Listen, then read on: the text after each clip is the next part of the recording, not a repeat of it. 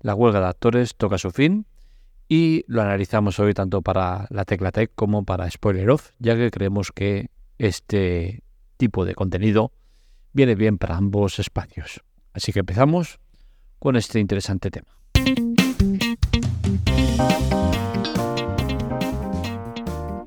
Tras 118 días de parón, tanto el Sindicato de Actores de Cine como la Federación Estadounidense de Artistas de Radio y Televisión han anunciado que oficialmente termina la huelga y con ello volvemos a la normalidad.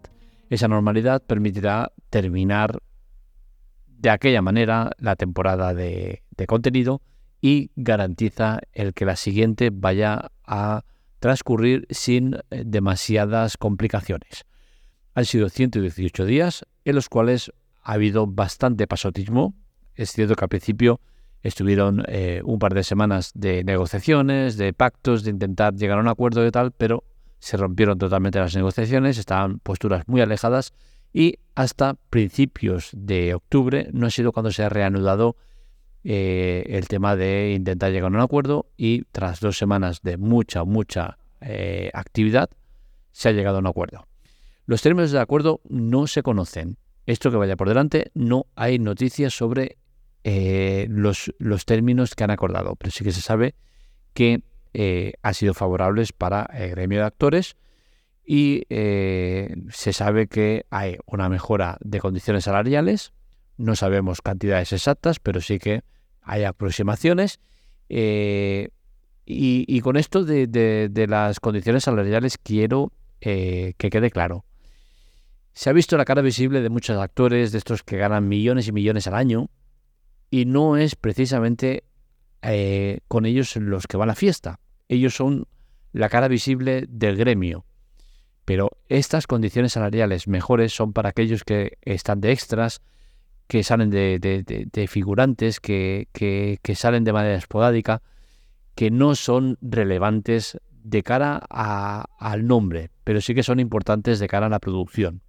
Todos estos son los que difícilmente llegan a final de mes y son los que tienen mejores eh, condiciones salariales. También se ha llegado a un acuerdo con el tema de, del seguro, que recordemos que la mayoría, eh, porque al final son un grupo reducido de actores que ganan muchísimo dinero, pero para el resto eh, ni siquiera les llega al mínimo para poder tener el seguro sanitario. Pues esto también parece que se va a arreglar y al final, pues se garantiza un poco el, tema de, la IA, no sabemos hasta qué punto, pero también se garantiza que eh, no va a ser un peligro para su eh, gremio. Así que al final, pues el gremio de actores consigue lo que buscaba, que al final, como digo, desde un principio ya se sabía que no había otra salida posible. los actores son parte fundamental de toda la industria del cine, con la cual cosa, ¿cómo vas a prescindir de ellos? no se puede. Entonces, al final no había más vuelta de hoja que llegar a un acuerdo y seguramente si buscamos eh, ganadores y perdedores, los ganadores por supuesto son los, los actores, pero los perdedores sin duda alguna son las plataformas en streaming, que si ya lo tenían difícil con la situación que tenían, ahora se les pone más, más complicado porque entre parte del acuerdo, no volvemos a decir que no sabemos hasta qué punto se llega a un acuerdo en términos concretos, pero sí que se sabe que eh, van a recibir un plus eh, por el tema de las plataformas en streaming. Con la cual cosa, esto se traduce en pagaremos más. Y es que, como os he dicho en más de una ocasión, el futuro del streaming pinta feo, pinta muy, muy crudo y, está claro que no se va a sostener con el modelo de negocio que hay actualmente. Así que si encima le echamos más, más leña a fuego, pues pasa lo que pasa, que acabará petando o acabarán eh, queriendo subirnos más las cuotas, algo que seguramente no aceptaremos. Eh, las consecuencias de la huelga eh, a priori no van a ser tan graves como se esperaban, y es que al final hay que tener en cuenta que también ha coincidido con la huelga de guionistas y se ha alargado un poco más con la huelga de actores. Pero como todo estaba muy parado, pues al final no creo que, las consecuencias vayan a ser lo graves que eh, parecían en un principio. Tampoco sabemos las producciones que se van a quedar canceladas. Sí que se sabe que muchas van a quedar eh, pospuestas. De hecho, hay muchos estrenos que ya se están anunciando para más adelante otras producciones que están a casi concluir que, han quedado paradas y también quedan muy retrasadas.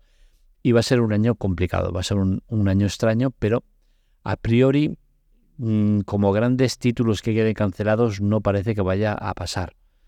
Veremos hasta qué punto eh, esta temporada que viene, que será la, la, clave, ya que es la que se verá directamente afectada por la huelga de guionistas y la huelga de actores, veremos hasta qué punto queda eh, comprometida la temporada. Seguramente, como yo os he dicho en otras ocasiones, para Netflix será mucho menos dramático que para otras plataformas como Apple TV eh, o como HBO, que suelen ser plataformas que tienen eh, mucho menos volumen de contenido, Disney también.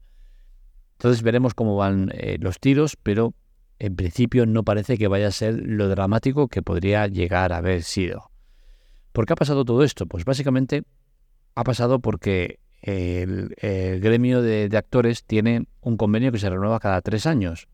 ¿Qué sucedió? Que la anterior renovación fue en época de pandemia.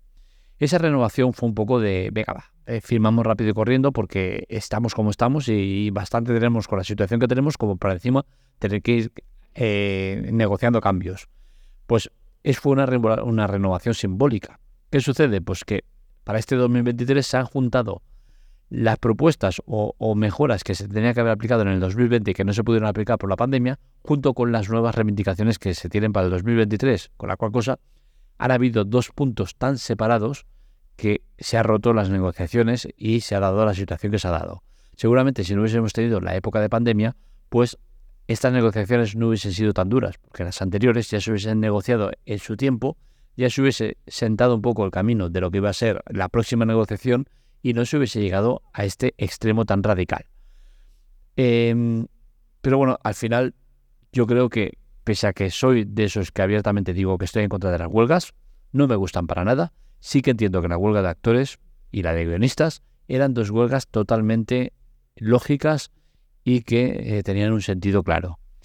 Así que nada, a falta de saber cuáles son exactamente los términos del acuerdo, se da por concluida la huelga de actores a partir de este mismo jueves ya se empiezan a reanudar proyectos que estaban parados, porque recordemos que, eh, a diferencia de, la de guionistas, donde se ha podido eh, hacer cositas, avanzar, porque una cosa es la huelga y otra cosa es que esos guionistas puedan estar preparando proyectos, eh, y otra cosa es la de actores, en el cual los rodajes quedan totalmente parados. Entonces, veremos cómo, cómo han acabado los términos del acuerdo pero que sepáis que ha sido favorable para los actores y por eso se eh, cancela la huelga, se termina la huelga. Así que volvemos a, la senda de, los, de las buenas producciones y de unas condiciones mejores para los que al final salen en pantalla y que son de los que se tienen que preocupar más, los actores. Hasta aquí el podcast de hoy, espero que os haya gustado. Este y otro artículo los encontráis en la Teclatec y en el canal de Spoiler Off. Y nada más por mi parte, un saludo, nos leemos, nos escuchamos.